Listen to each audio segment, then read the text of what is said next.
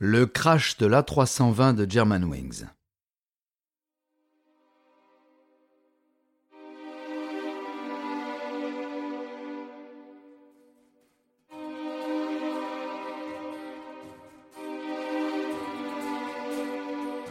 Tout en prenant soin de couper les derniers instants jugés insupportables, les autorités consentent à faire écouter l'enregistrement aux familles, qui voient aussitôt en Andreas Lubitz un assassin et son visage fait le tour du monde. La police allemande perquisitionne son appartement à Düsseldorf. En ressort les bras chargés de cartons remplis d'antidépresseurs. Elle met aussi la main sur deux arrêts de travail signés par des médecins, couvrant la période du 12 au 30 mars, déchirés en deux et jetés dans une poubelle. Il n'était pas apte à voler et n'aurait jamais dû embarquer. L'analyse de son historique sur Internet enfonce le clou. Il tapait dans son moteur de recherche cyanure, Valium, quantité de somnifères pour provoquer la mort, mort la plus rapide, suicide train. En contrepoint, la boîte noire n'a pas dit son dernier mot. Au contraire, elle a conservé l'intégralité des données du vol précédant le crash, à Düsseldorf-Barcelone, soit deux heures avant le décollage du trajet inverse. Les enquêteurs constatent des faits troublants survenus à l'aller, et présageant le pire au retour. Dans le premier cas, peu avant la descente vers la capitale catalane, Patrick Sandheimer s'était déjà absenté de longues minutes, au cours desquelles Lubitz en avait profité pour positionner le sélecteur d'altitude à 30 mètres, plusieurs fois. À l'apparition du commandant, il le replace à la valeur requise, et l'atterrissage se déroule sans encombre. Le BEA en tire la conclusion que ces étranges actions peuvent être interprétées comme un entraînement avant le passage à l'acte. Durant le vol Barcelone-Düsseldorf, une variation s'est imposée. Verrouiller mécaniquement la porte menant au cockpit, empêcher le commandant d'intervenir et précipiter l'avion dans sa chute en toute tranquillité. S'il y avait jusqu'ici un bénéfice accordé au doute, perte de connaissance du copilote ou dysfonctionnement de la serrure, il s'est définitivement envolé.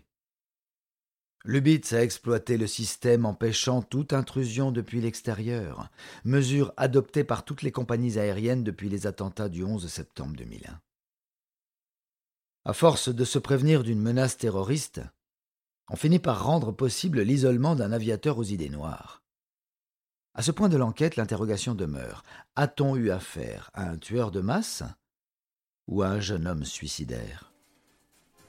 Né en 1987 à Neubourg-sur-le-Danube, en Bavière, élevé par une mère organiste et délaissé par un père chef d'entreprise rarement présent, Andreas se prédestine très tôt à l'aviation. Ses amis d'enfance le décrivent comme charmant, intelligent, quoique un peu obsessionnel. Il suffit d'entrer dans sa chambre aux murs tapissés de posters d'avions pour comprendre que le garçon a la tête perchée bien haute. Dès 14 ans, il s'inscrit dans un club aéronautique à Montabor et s'envole à bord de ses premiers planeurs. Une archive vidéo le montre de dos, aux commandes, filmé par son instructeur. De temps à autre, il se retourne, un grand sourire aux lèvres. Rien ne semble le rendre plus heureux que de quitter le plancher des vaches. Après son bac, le coût des heures de vol le contraint à prendre un petit boulot alimentaire, et au terme de l'été 2008, il intègre l'école des pilotes de la Lufthansa, à Brême, puis une formation à Phoenix, dans l'Arizona. Très rapidement, elle s'interrompt brusquement lorsqu'Andreas tombe en dépression. Il est rapatrié en Allemagne, où le CHU de Düsseldorf le prend en thérapie pendant neuf mois. À ce stade déjà, les docteurs détectent en lui une paranoïa aiguë, mais rien ne l'empêchera de poursuivre ses ambitions. À la sortie de sa convalescence, il repart, persévère, et en octobre 2010 obtient enfin sa licence pour les vols commerciaux, restreinte toutefois par la mention SIC, Second in Command. En d'autres termes, il n'est pas assez qualifié pour devenir commandant de bord. Peu importe, dans le fond. Sur la terre ferme, il dépérit. Dans le ciel, il s'épanouit autant y passer la majeure partie de sa vie. En 2011, Andreas est embauché comme steward par Lufthansa et accède au rang de copilote en 2014. À 27 ans, malgré le rêve accompli et les heures de vol cumulées, ces démons refont surface et ne cessent de le replonger dans ses travers. À quelques mois du crash, un banal accident de voiture engendre un décollement de la rétine. Sa vue baisse en conséquence. Horrifié à l'idée d'être déclaré inapte à voler, il perd le sommeil, multiplie les consultations auprès des généralistes, ophtalmologues, ORL et psychiatres, et leur écrit dans un échange de mails Comme j'ai peur de devenir aveugle et que je continue à faire une fixation sur mes yeux, je ressasse cette idée sans cesse et le stress augmente. Une armada de 18 médecins vus en l'espace de 11 semaines ne parvient pas à apaiser ses névroses. L'un d'eux, auditionné après coup par la police, admet avoir pensé à l'époque Mon Dieu, je n'ai pas envie que cet homme-là soit aux commandes d'un avion. Les praticiens impliqués avaient reçu de leurs patients l'interdiction de se consulter entre eux. Il est possible que certains n'aient même pas été au courant de sa profession et, quand bien même, tenus par le secret médical, ils étaient en incapacité de signaler leurs inquiétudes aux autorités ou à leurs confrères employés par Lufthansa. Ces derniers chargés d'examiner régulièrement les pilotes, ont ainsi été bernés par Lubitz, camouflant son mal intérieur, refusant de transmettre les arrêts de travail à son employeur et continuant coûte que coûte à travailler. Une fois la vérité cloisonnée, ses proches et sa hiérarchie n'ont rien soupçonné, aucun obstacle, aucune protection ne l'a empêché de retenir ses pulsions et d'aller jusqu'au bout. Il y aura toujours un débat quant à la véritable nature de son geste. Beaucoup persistent à penser que ses antécédents psychologiques ne doivent pas être pris en compte, qu'il n'a pas cherché à se suicider, mais plutôt à provoquer un massacre, à acquérir une sorte de toute-puissance en décidant du droit de vie ou de mort de 149 personnes. La manière ahurissante avec laquelle il garde son calme lors des dernières minutes précédant le crash est d'autant plus ambiguë. État de constriction, caractéristique à celui qui met fin à ses jours, déjà parti avant même de sauter le pas ou absence totale d'empathie envers ses victimes.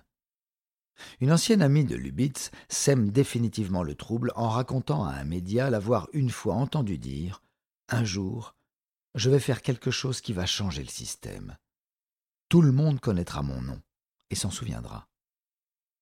Un pilote n'a pas le droit d'être malade. Soit il ment, soit il est mis sur la touche. Une terrible réalité confirmée par une étude américaine, qui a quantifié la présence de substances antidépressives dans l'organisme des pilotes décédés durant un accident d'aviation aux États-Unis entre 1990 et 2001. 1,46% des cas se révèlent positifs aux psychotropes. En 2016, le BEA délivre ses conclusions et dénonce trois points clés ayant causé la catastrophe. La crainte d'Andreas Lubitz de se retrouver au chômage, si ses problèmes de santé éclataient au grand jour, les conséquences financières engendrées, et la zone d'ombre dans la réglementation allemande lorsqu'une menace publique est couverte par le secret médical. En résulte le renforcement des évaluations psychologiques des pilotes de ligne, un meilleur suivi de la part des examinateurs, et la mise en place de dépistage aléatoires d'alcool et de drogue sur les équipages. Les mesures sont adoptées par l'Union européenne en 2018 et s'appliquent à toutes les compagnies aériennes. Dans les cockpits, on applique également la règle des quatre yeux. Deux personnes sont requises en permanence, et si un des pilotes doit s'absenter, un steward le remplace aussitôt. Précisons enfin qu'une instruction est toujours d'actualité en France.